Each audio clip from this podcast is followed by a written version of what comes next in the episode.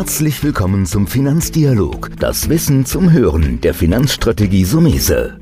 Vermögensaufbau und nachhaltige Strategien zur Geldanlage, das sind unsere Themen. Sie erhalten tiefe Einblicke und wertvolle Insider-Tipps. Schön, dass Sie dabei sind.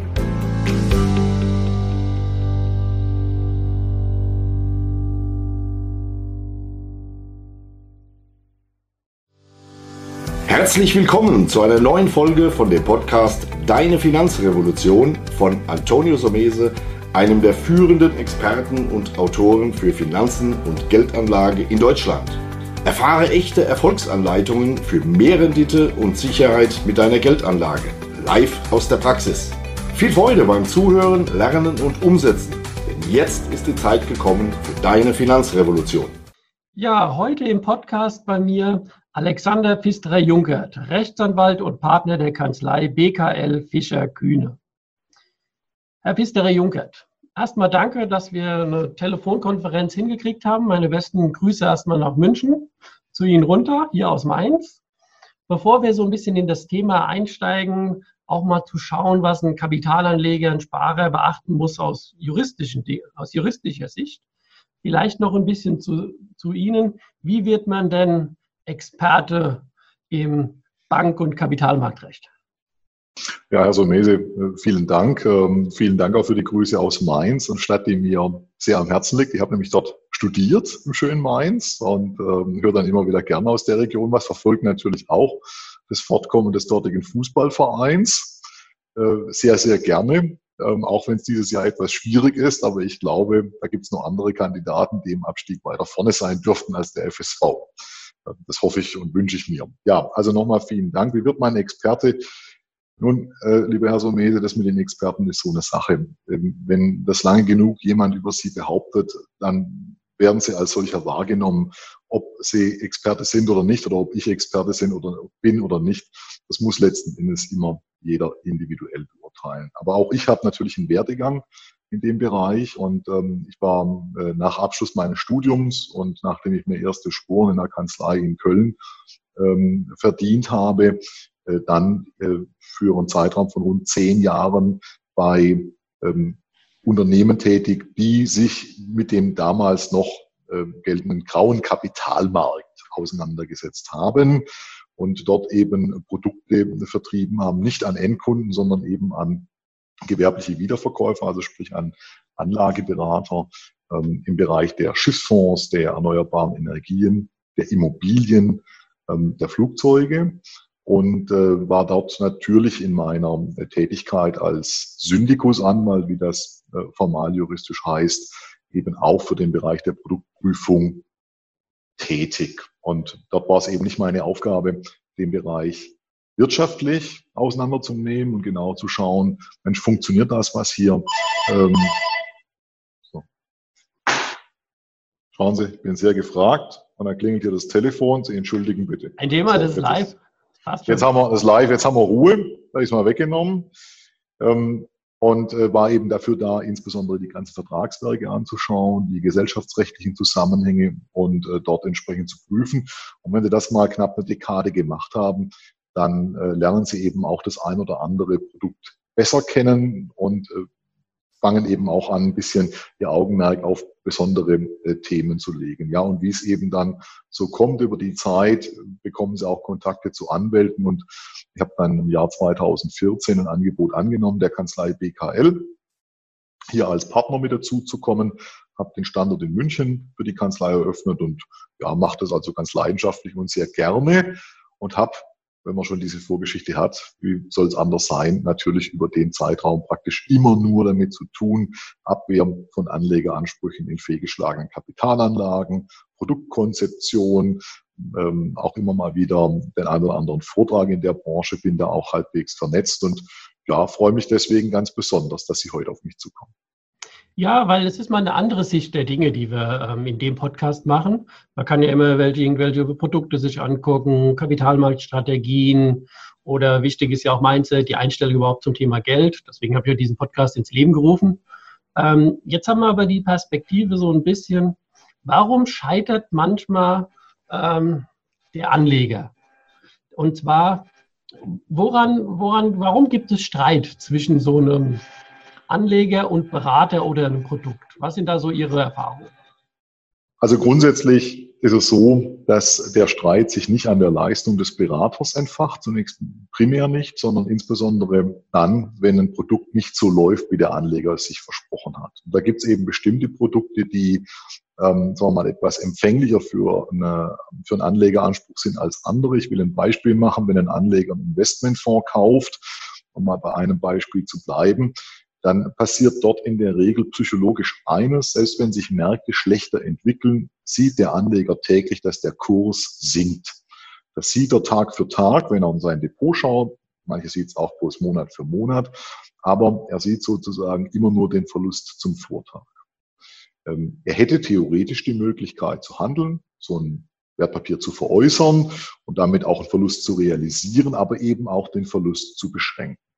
Es gibt aber andere Produkte, die langlaufend sind, die vielleicht auch mit höheren Renditeaussichten äh, geworben haben, die eben nicht leicht veräußerbar sind, die vielleicht zu einem gefühlten Depotwert von 100 Prozent eingebucht sind und gegebenenfalls aufgrund des hohen Risikos, das ja einhergeht mit höherer Rendite und höherer Renditeerwartung, dann gegebenenfalls mal irgendwann in der Insolvenz im Totalverlust münden.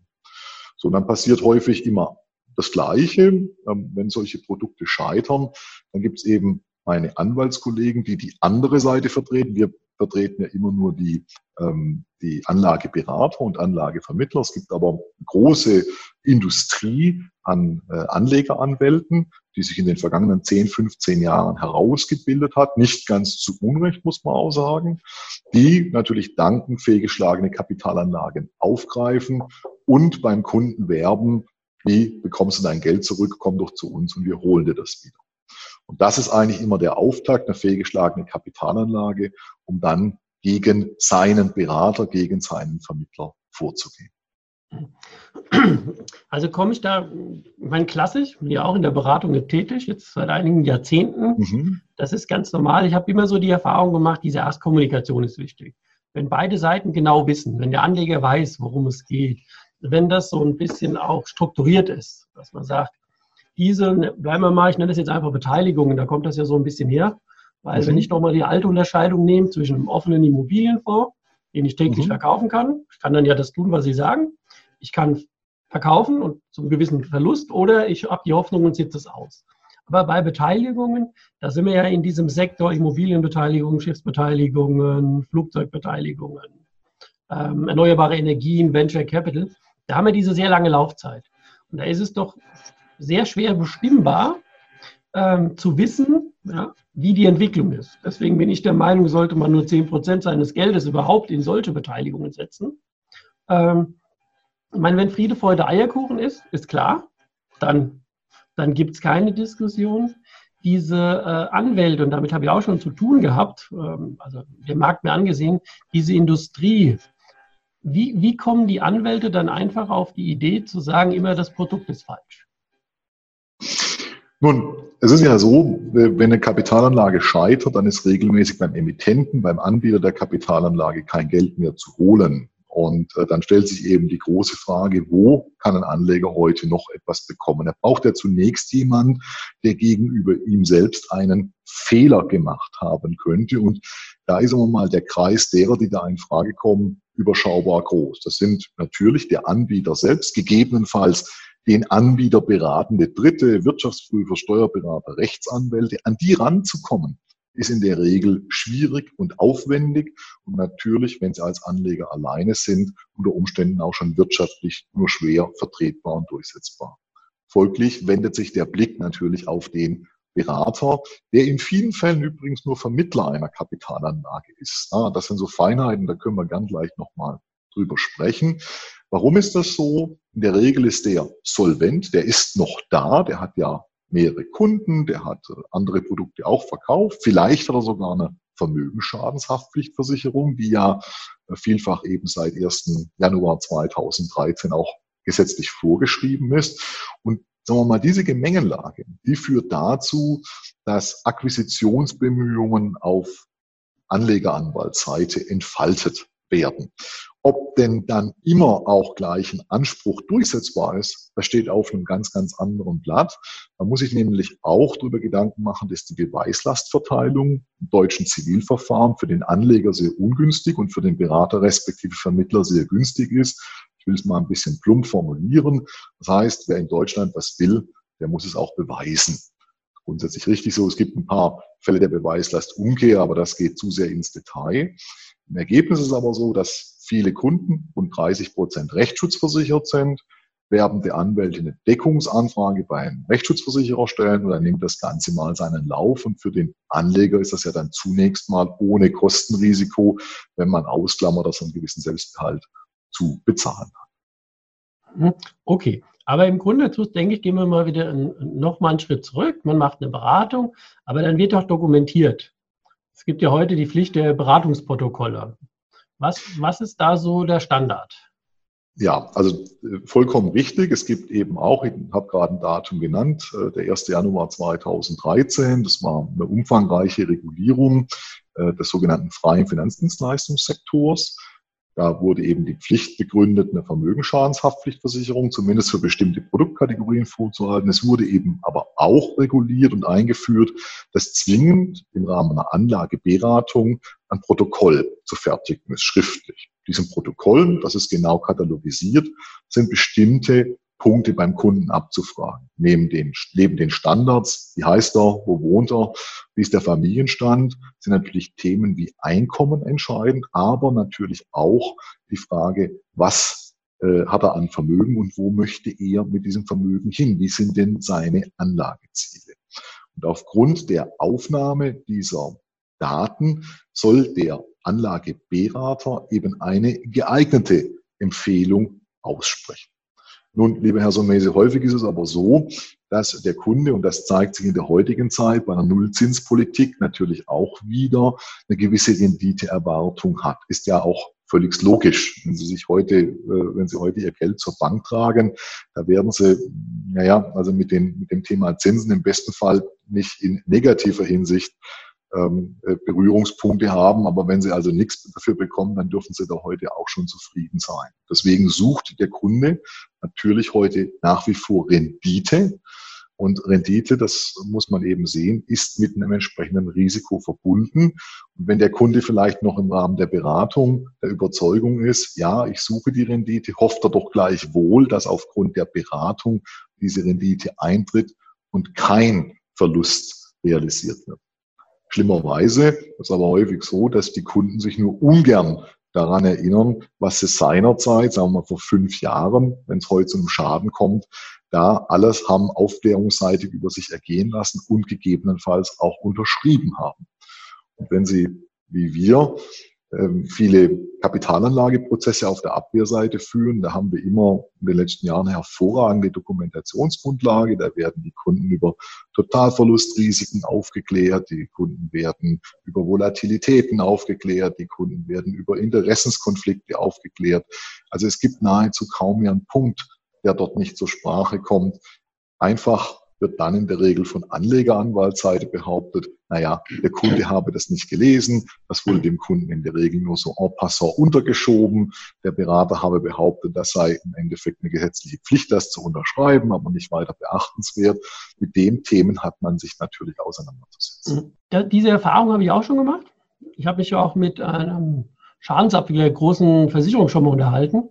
Der hat mir dann erzählt, dass die dann von an, bestimmten Anwaltskanzleien Briefe kriegen, die teilweise den falschen Namen haben, weil die einfach nur Textbausteine benutzen, um über Sammel, äh, ich sag jetzt mal, Prozesse Geld zu machen. Das Problem ist vielleicht auch, ich meine, den Anwalt muss ich ja immer bezahlen, ob ich gewinne oder verliere. Der Anwalt, ich meine, das ist jetzt unschön, ich sage jetzt mal, sind ja auch Anwalt, aber sie hören ja auf der guten Seite, sage ich jetzt mal scherzhaft. Als Anwalt bin ich ja egal, wie der Prozess ausgeht. Und da habe ich dieselbe Erfahrung auch gemacht, dass es dann Anwälte gibt, die reden den Mandant, ich sage jetzt mal auf die Sache, verdienen ihr Geld, aber haben nie eine Chance. Das ist so etwas, wo ich sage, ah, ich will nicht Grauzone, ist nicht gut für die Branche. Da wird auch die Rechtsschutzpolisen, frage ich mich manchmal, ob die nicht ein bisschen genauer prüfen müssen. Aber das ist ein, ein heikles Feld und dennoch, denke ich, ein interessanter Podcast bis an der Stelle, wo ich als Fazit jetzt mal sagen würde, Also der Berater und der Anleger, die sollten immer genau kommunizieren und wissen, was sie tun und dokumentieren. Weil diese Dokumentation ist ja die Grundlage für beide. Ich denke, das muss man nicht negativ sehen. Und ich höre so ein bisschen raus, dass man sich wirklich ähm, ganz klar machen sollte, wer einen vertritt und nicht in einer gewissen Amnesie zu unterliegen, weil das geht uns allen so, was weiß ich, was ich vor fünf Jahren gemacht habe. Können Sie da noch so ein, so ein abschließendes Fazit geben oder nochmal zusammenfassen, wie die Basis vielleicht sein sollte für, für einen Anleger?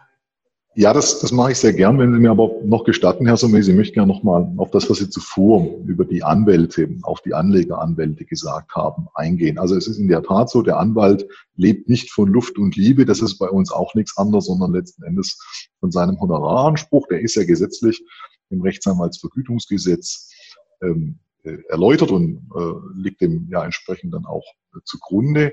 Und natürlich können auch wir uns den, den Eindruck nicht verwehren, dass auf Aktivseite, also sprich auf Klägerseite, das ein oder andere Verfahren angestoßen wird, das von Anfang an kaum Aussicht auf Erfolg. Ob das aber letzten Endes so ist oder nicht, das klärt natürlich immer ein Gericht. Und ähm, eines ist auch klar, wenn ein Anleger einen Kapitalverlust erlitten hat, mal, dem fehlen plötzlich 100.000 Euro. Er ist rechtsschutzversichert. Er meint gegebenenfalls hier fehlerhaft unterrichtet worden zu sein. Dann kann man ihm natürlich auch nicht verwehren zu sagen, ich kann es einmal versuchen. Ähm, aber ich gebe Ihnen durchaus recht. Das eine oder andere Mal stellt man sich schon die Frage, muss denn hier noch eine Klage kommen? Insbesondere, wir haben auch viele Prospekthaftungsklagen, wenn die Fälle äh, schon zu Hunderten negativ beschieden wurden. Dann kommt dann die nächste Klage und es kommen die nächsten Argumente von der gleichen Anwaltskanzlei vor dem gleichen Gericht. Das ist alles entsprechend schon rechtskräftig äh, ausgeurteilt. Da kann man sich in der Tat äh, dann mal die Frage stellen, macht das Sinn oder nicht? Und ähm, zweiter Punkt hierzu noch, wenn man sich die Darlegungs- und Beweislastverteilung anschaut, muss man als anlegerberatenden Anwalt, glaube ich, am Anfang auch schon mal dem Mandanten über mögliche Chancen und Risiken genau aufklären. Das werden die meisten auch machen. Ähm, nur wir sehen dann in der Regel bei gerichtlichen Verfahren, dass die Erwartungshaltung der Anleger äh, doch sehr, sehr hoch ist. Hier möglichst 100 Prozent plus Zinsen, äh, die vermeintlich virtuell in einer anderen Anlageform angefallen wären, hier zurückzubekommen und die dann eben, wenn es dann mal einen Vergleich gibt, der sich vielleicht nur im ganz, ganz äh, niedrigen zweistelligen Prozentbereich äh, bewegt, doch häufig sehr, sehr enttäuscht sind. Also äh, das ist so, aber diese Industrie ist nun mal da und es gehört eben auch zum Rechtsstaat dazu, auch im zivilgerichtlichen Bereich, dass man eben, wenn man der Meinung ist, man sei hier übervorteilt, der ganzen Sache, äh, für die ganze Sache auch Gerichte bemühen kann. Damit müssen wir uns abfinden, denn wenn wir das an dieser Stelle einschränken, ich will jetzt nicht zu politisch werden, dann verlieren wir vielleicht auf der anderen Seite dann auch etwas. Das mag so ein bisschen die, die Kehrseite der Medaille sein. Ähm, zu Ihrer eigentlichen Frage Dokumentation. Sie haben vollkommen recht. Äh, es ist eine Frage der Kommunikation, und zwar eine Kommunikation zwischen Anlageberater, Schrägstrich Anlagevermittler und dem Kunden. Ähm, man sollte sich in jedem Fall auch als Kunde immer die Zeit nehmen, selbst wenn man gut beraten ist, auch mal eine Nacht noch über eine Kapitalanlage, über den Abschlussentschluss zu schlafen. Und der Gesetzgeber sieht das übrigens genau wie Sie, lieber Herr Somese, denn er hat jetzt ähm, eine neue Finanzanlagenvermittlungsverordnung herausgebracht, die ab 1. August 2020 ähm, in Kraft gesetzt wird und die vom Anlageberater mehr verlangt als eine reine Dokumentation. Äh, sie verlangt nämlich zukünftig eine sogenannte Geeignetheitserklärung. Das heißt, Sie als Anlageberater müssen nicht mehr nur statisch die Information des Kunden aufnehmen und eine Empfehlung aussprechen, soweit ja schon in der Vergangenheit, sondern sie müssen nunmehr im Prosatext ihre eigenen Überlegungen zusammenfassen und zu Papier bringen oder auch elektronisch aufschreiben, weswegen sie denn diesem Kunden auf Basis dieser Angaben diese Anlage als geeignet empfehlen. Und das führt nach unserem Dafürhalten zu einer signifikanten Verbesserung der Anlageberatung, weil es auch für den Berater ein gewisser Schutz ist, wenn er nochmal abschließend für sich selber klären kann, warum er einem Kunden ein bestimmtes Produkt empfohlen hat. Für den Kunden ist aber auch ganz entscheidend, er muss sich nachher auch bitte schön dran festhalten lassen, was ihm denn hier im Prosa-Text zusammengefasst vorgelegt wird. Und wir gehen davon aus, dass aufgrund dieser Geeignetheitserklärung, die im Rahmen dieser Dokumentation eben zukünftig enthalten ist, die mal, Anspruchshäufigkeit bei vielleicht fehlgeschlagenen Kapitalanlagen signifikant zurückgehen dürfte. Also ich kann nur sagen, Sie haben es top zusammengefasst, die letzten Sätze. Das hat mir sehr gut gefallen. Da sind wir schon eigentlich schon am Ende des Podcasts. Ähm, ich kann nur sagen, das, das war auch die, die Thematik, die ich ja tagtäglich habe, aber nochmal sehr, sehr gut von Ihnen zusammengefasst zu sagen, man muss gut kommunizieren, man muss das Produkt gemeinsam machen und selbst wenn der Anleger mal der Meinung ist, und das hat mir ja auch gut gefallen, dass da was im Argen liegt, dann soll er ruhig seine Rechte wahrnehmen, das ist auch in Ordnung so. Ähm, und dementsprechend in Kommunikation oder Nicht-Kommunikation mit dem Anleger zum Ergebnis kommen. Also ich würde auch sagen, man sollte keinen davon abhalten zu klagen. Aber ich glaube, der Weg vorher, das haben Sie gut beschrieben, zu sagen, wirklich vernünftig den Ablauf und die Dokumente sich nochmal ansehen ob das sinnvoll oder nicht sinnvoll ist. Ja, im, im Grunde toll, ist ein Thema, bin ich echt mal gespannt, wie stark das im Podcast angenommen wird. Ich halte das für ein sehr spannendes und wichtiges Thema, nicht immer nur, wie eingangs von mir erwähnt, auf die tollen Renditen und Möglichkeiten zu schauen, sondern auch mal auf, auf diese Perspektive. Was äh, Mainz 05 betrifft, das wird eine knüppelharte Saison. Ich nehme die Wünsche gerne, gerne entgegen, aber ich habe das Gefühl, das wird dieses Jahr richtig eng. Aber wir sind es in Mainz gewohnt, ähm, von unten die Tabelle nach oben zu schauen. Das ist kein Thema. Also, also ich bin sehr, sehr zuversichtlich, lieber Herr Somede, dass äh, Mainz 05 ähm, äh, auch in der kommenden Saison äh, in der Bundesliga spielen wird, der Bundesliga selbst tut der Verein auch stimmungsseitig sehr gut. Wenn Sie mir eines gestatten, vielleicht noch so ein halbjuristisches Thema, weil wir eben immer ähm, dann in der Klageabwehr mit den Renditen auch ähm, zu tun haben. Ähm, ich glaube, jeder Berater tut heute einem Kunden einen Gefallen, wenn er ihm nochmal die Zinslandschaft, die er sonst gibt, dezidiert darlegt. Nur aus den Medien zu hören, dass bei einer Bank, bei einer Sparkasse, bei sonstigen Kreditinstituten eine Nullzins Politik, Hauspolitik zwangsläufig da sein muss, führt bei vielen Anlegern nach unserem Dafürhalten nicht zur Erkenntnis, dass heute bereits Renditen von fünf oder sechs Prozent höchst riskant sein können. Man muss ja einfach sehen, wie weit man davon weglegt. Es muss also heute nicht mehr ein zweistelliges Renditeversprechen da sein, um eine Anlage mit einem bestimmten Risiko zu haben. Die Welt ist schnelllebiger und das muss ein Anleger wissen. Und ich glaube, jeder Berater, der bereits am Anfang bei der Begründung der Kundenbeziehung oder äh, bei einem ersten Gespräch zu einem neuen Produkt darauf nochmal hinweist, dass dem Anleger nochmal verdeutlicht, gegebenenfalls sich das auch nochmal schriftlich bestätigen lässt, der sollte in Zukunft eigentlich wenig Probleme haben mit ähm, fehlgeschlagenen Kapitalanlagen, respektive mit seinen Kunden. Gleichwohl bleibt zu hoffen, dass die Performance, die von vielen Anbietern versprochen wird, nicht nur aus, Inter aus Kundensicht, sondern eben auch aus Interesse der Beraterschaft gehalten wird. Ah, nee, das muss ich sagen, ist so mal ein sehr guter Hinweis gewesen. Gerade, ich glaube, auf die Renditen, das ist das, was einen motiviert. Aber sehe ich genauso, dass das nie die Hauptmotivation sehen. Ich sage in meiner Beratung immer, du musst immer gucken, gerade im Wertpapierbereich, welche Volatilität, welche Schwankung, welche Rendite, wie das im Einklang zu stehen hat. Das ist dann immer die große Frage. Aber ich glaube, das ist nochmal auch ein guter Hinweis gewesen, weil gerade in der heutigen Zeit, und wir werden noch länger mit Nullzins, glaube ich, kämpfen müssen. Ja. Davon gehen wir auch aus. Perfekt. Dann sage ich nochmal herzlichen Dank, Herr Pistler Jungert, nach München. Wir werden uns ja immer wieder über den Weg laufen. Ich denke, vielleicht auch mal wieder eine Folge machen, äh, mal wieder. Jetzt sage ich danke, dass Sie dabei waren und auch dieses erstmal, ich sag mal, anfangs schwierige Thema, aber sehr gut und einfach rübergebracht haben. Dankeschön, Herr Sumese. Gute Zeit. Vielen Dank, dass du heute wieder dabei warst. Wenn dir gefallen hat, was du heute gehört hast, dann war das nur die Kostprobe. Wenn du wissen willst, wie du dein Geld sicher und rentabel anlegen kannst, dann besuche jetzt www.somese.de-bewerbung und bewerb dich für ein Strategiegespräch. In diesem kostenlosen Erstgespräch wird eine individuelle Strategie für dich erstellt. Du lernst, wie du deine Finanzen endlich richtig ordnest, dein Geld strategisch sinnvoll investierst und finanzielle Sicherheit im Leben aufbaust. Vergiss eine Sache bitte nicht. Dein Vermögen vermehrt sich nicht von alleine. Du brauchst einen erfahrenen Mentor, der dir zeigt, welche Schritte du befolgen sollst und welche besser nicht. Wir haben Menschen in ganz Deutschland dabei geholfen, einen glasklaren Überblick über ihre Finanzen zu erhalten und damit langfristig dreimal mehr Vermögen zu erzielen. Wenn du wissen willst, ob du dafür geeignet bist, dann bewirb dich jetzt unter www.somese.de-bewerbung.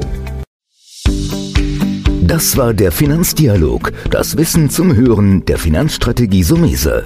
Natürlich ist dieser Podcast keine Anlageempfehlung. Denn jede Anlageentscheidung muss individuell getroffen werden. Idealerweise ist sie Teil einer ganzheitlichen Strategie, die exakt zu Ihnen passt.